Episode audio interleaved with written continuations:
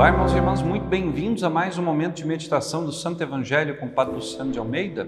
Hoje, terça-feira, dia 17 de janeiro, e a igreja celebra hoje o primeiro abade, o primeiro monge da história do cristianismo, Santo Antão, um egípcio que nasceu no ano de 250 e faleceu em 365. Um homem que despojou-se de tudo, de todos os bens materiais, foi viver no deserto. E nesse lugar solitário, onde todas as atrações do mundo ficaram para trás, encontrou-se com Cristo e fez o Cristo conhecido e amado. Eu quero te convidar, pela intercessão de Santo Antão, a meditar comigo a palavra de Deus que está em Marcos, capítulo 2, versículos de 23 a 28. Jesus estava passando por uns campos de trigo em dia de sábado. Seus discípulos começaram a arrancar espigas enquanto caminhavam. Então os fariseus disseram a Jesus: Olha, por que eles fazem um dia de sábado o que não é permitido? Jesus lhes disse: Por acaso nunca lestes o que Davi e seus companheiros fizeram quando passaram necessidade e tiveram fome? Como ele entrou na casa de Deus no tempo em que Abiatar era o sumo sacerdote, comeu os pães oferecidos a Deus e os deu também aos seus companheiros. No entanto, só aos sacerdotes é permitido comer esses pães. E acrescentou: O sábado foi feito para o homem e não o homem para o sábado. Portanto, o Filho do homem é Senhor também do sábado. Palavra da salvação, glória a vós, Senhor. Irmãos e irmãs, nas mãos de Jesus tudo foi entregue. Todas as criaturas, o tempo e o espaço, a nossa vida, nossa morte, nossa ressurreição. Tudo, tudo foi dado a Cristo por mãos de seu Pai. Aliás, nós sabemos pelo livro do Gênesis que tudo foi criado pela palavra de Deus, que é o Cristo. O Cristo esteve presente em tudo e, estando no meio de nós, continua sendo o Senhor de toda a história, de todo o tempo, de todo o universo. Ele é o Senhor do sábado, do domingo, de todos os dias da semana, de cada mês e cada ano da nossa vida. Quando nós entendemos que tudo que nós temos e somos pertence ao Senhor, é dele, nós vamos nos dando conta de que nós precisamos a cada dia oferecer aquilo que temos e somos ao Senhor. Precisamos escapar, irmãos e irmãs, daquelas regras muitas vezes absurdas que nós mesmos criamos para a nossa vida de fé coisas sem sentido e sem propósito. Como eu dizia ontem, não adianta tanto sacrifício se o meu coração está longe de Cristo. Vejam, os discípulos estavam ali passando, mandando a mão nas espigas de trigo e comendo o fruto. O sábado era um dia de descanso, era proibido trabalhar no sábado. Ora, mas Jesus diz que o sábado também é para o homem. É necessário descanso? É necessário descanso. Nós vivemos hoje um contraponto gigantesco, as pessoas não descansam.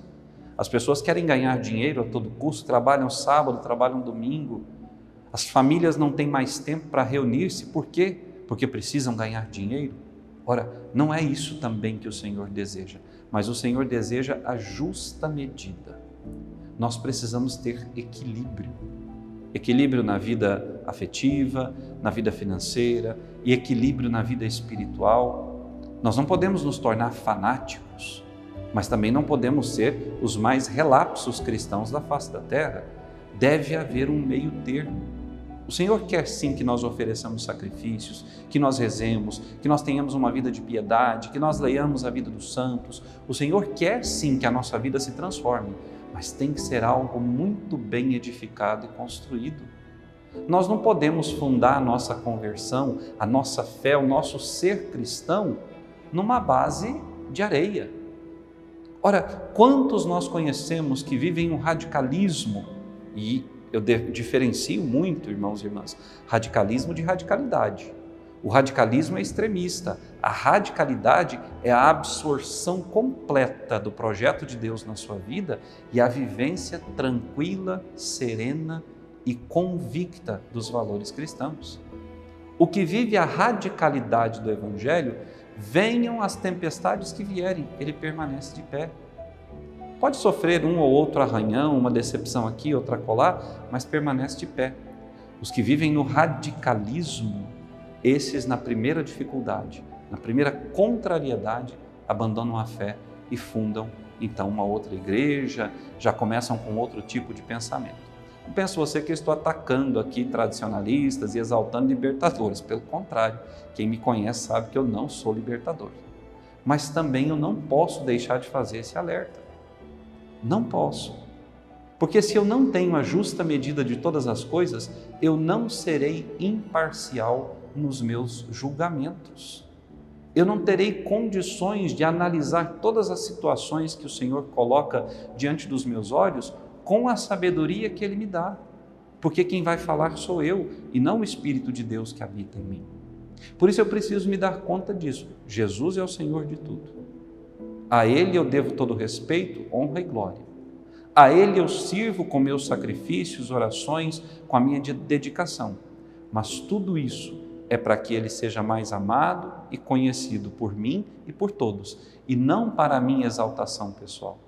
Quantas vezes eu já ouvi, irmãos e irmãs, alguém batendo do peito e dizendo: Ah, eu rezo tantos terços por dia, eu faço tantos sacrifícios semanais, eu jejuo três vezes por semana, mas tem uma língua que é capaz de dar a volta no globo, uma língua felina, maldita, que só denigre a igreja, os irmãos, denigre tudo.